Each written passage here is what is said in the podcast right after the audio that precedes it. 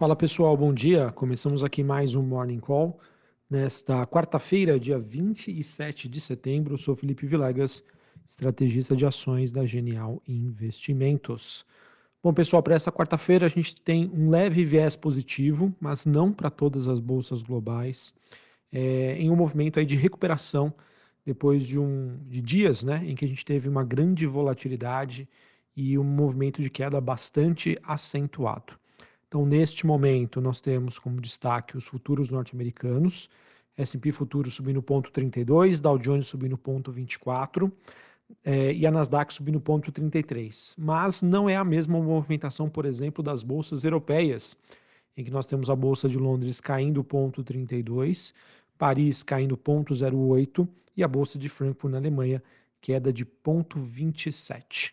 É, quando a gente olha um indicador de ações globais, né, que é um, é um indicador da MSI, ele caiu aí abaixo da sua média móvel de 200 dias, sugerindo então que as ações poderiam estar entrando aí num território de sobrevenda, ou seja, promovendo aí uma tendência mais baixista, e isso obviamente que acaba abrindo espaço aí para essas correções, não que isso vá mudar a tendência, mas significa dizer apenas que nós temos hoje um respiro depois de uma sequência aí bastante negativa nos últimos dias, barra aí nas últimas semanas. E apesar dessa movimentação de recuperação das ações, a gente ainda tem um dia positivo para o dólar. O DXY, que é o dólar contra uma cesta das principais moedas globais, tendo mais um dia de valorização, subindo 0,08 a 106,31 pontos. É, o dólar que acaba é, então apresentando este movimento ele que está perto aí da máxima dos últimos nove meses, já que o mercado tem uma visão que, por conta né, da, dessas diferenças entre políticas monetárias pelo mundo, e por mais que a gente fale de uma desaceleração, mas ainda uma economia americana que pode ser mais resiliente do que a média global, então isso acaba favorecendo aí com que o investidor busque esse porto seguro, né, essa liquidez na moeda norte-americana. Seguindo aqui, pessoal, é, a gente tem, então, tem essa valorização do dólar e a queda aí das taxas de juros de 10 anos nos Estados Unidos, queda de 1,19 a 4,51, isso que é o que está sustentando, então, esse movimento aí mais positivo das ações globais. O VIX, que é aquele índice do medo, caindo 3,75 a 18,23 pontos. Bitcoin subindo 0,69, 26.456 dólares a unidade. Olhando para a agenda do dia, nos Estados Unidos, nós teremos a divulgação às 9h30 de dados sobre pedidos de bens duráveis referentes ao mês de agosto, expectativa de uma queda de 0,5%, e nós teremos também, é, na verdade, um pouco antes, né, às 9 horas da manhã, o presidente do Fed de Minneapolis, que é, tem, é, tem sido considerado aí com uma visão mais hawkish, uma visão mais dura, ele consegue uma entrevista à CNBC. Além disso, pessoal, o mercado segue de olho, pois os Estados Unidos estariam caminhando aí para uma paralisação do governo no início do ano fiscal, que começa agora no dia 1 de outubro, por conta aí da falta de entendimento entre a Câmara e o Senado nos Estados Unidos para pelo menos aprovar uma medida provisória de custeio dos órgãos federais do país. Isso, pessoal, se realmente for para frente, vai, pode causar a paralisação, por exemplo, é, de agentes que fornecem dados macroeconômicos.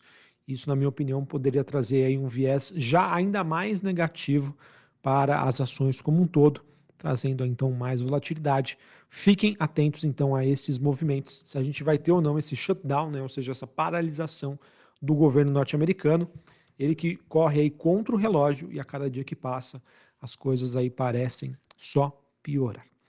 Para encerrar aqui, pessoal, a parte internacional falando sobre a movimentação das commodities, a gente acaba tendo aí um dia um pouco mais positivo. Petróleo WTI negociado em Nova York voltando a subir forte, alta de 1,70, quase 92 dólares o barril.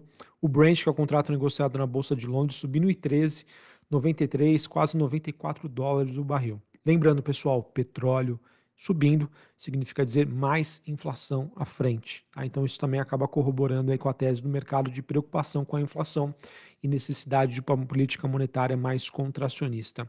A movimentação é, do petróleo, pessoal, ela acontece mesmo com o fortalecimento do dólar e está sendo compensada, no caso, aí, pelas condições apertadas no mercado, ou seja, falta de oferta com a demanda que permanece constante, faz com que esses preços acabem subindo.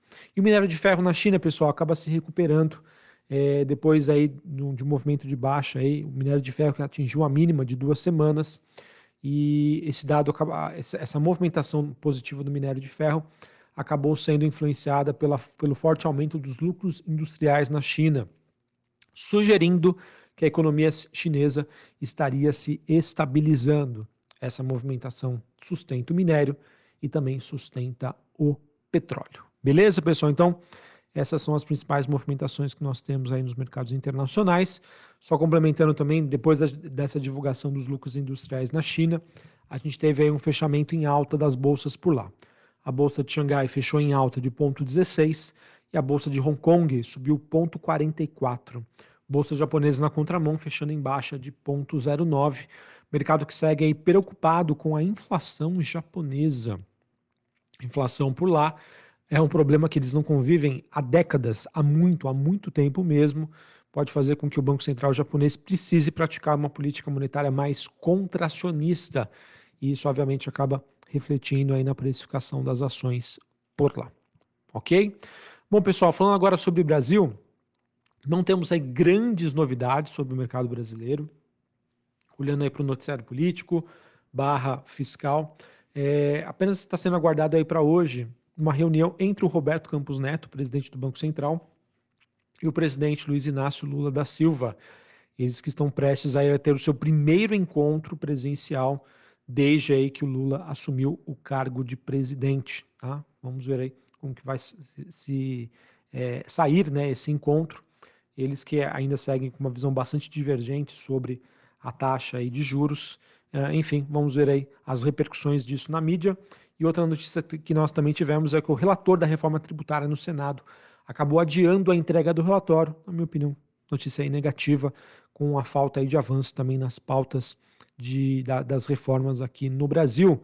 Falando sobre Brasil, pessoal, que ontem uh, a gente teve né, um movimento de queda forte da Bolsa Brasileira, mas o grande destaque, sem sombra de dúvida, ficou por conta do mercado de renda fixa, em que os juros futuros mais longos acabaram saltando aí quase 40 pontos. E esse movimento acabou sendo influenciado aí depois que o Banco Central brasileiro disse que vê como pouco provável um aumento aí no ritmo de cortes e que a redução das expectativas virá por uma atuação firme, né? ou seja, uma atuação fiscal mais efetiva, muito diferente do que a gente vê hoje. Tá? Assim, pessoal, o mercado reprecificou a Selic terminal aí para 2024, que antes era 9%, passou para 10%, reflexo também da divulgação do IPCA 15, que mostrou uma aceleração na parte de serviços, influenciado pelas taxas de juros nos Estados Unidos, né, os yields lá, em que o investidor está exigindo um, prêmio maior é, para investir na renda fixa por lá. Quando você junta tudo isso, né, esse tom mais hawkish da ata do cupom, essa aversão a risco global, necessidade de mais juros por mais tempo nos Estados Unidos, isso acabou é, sendo aí a tempestade perfeita para levar uma queda da bolsa brasileira, uma valorização do dólar e uma abertura da curva de juros, ou seja, o mercado precificando mais juros à frente aqui no Brasil, o que é péssimo para as ações ligadas à economia doméstica, principalmente aí aquelas que são mais impactadas pela ponta longa da curva de juros, ok? Bom, pessoal, só para a gente encerrar aqui então, falando sobre o noticiário corporativo, a gente teve Lojas Marisa, ela que formou uma parceria com a Demicon para consórcios. Esse projeto, então, que será operado entre as duas empresas prevê uma geração de receita adicional de 30 milhões de reais em comissões à Marisa nos próximos cinco anos. Notícia positiva, então, para a companhia.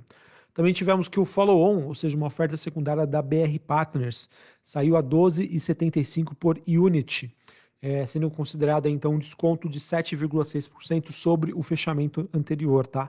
Essa oferta que foi exclusivamente secundária movimentou 214,5 milhões de reais em que teve uma demanda aí de 3,2 vezes o que foi ofertado, mas um lote adicional não foi colocado nesta oferta.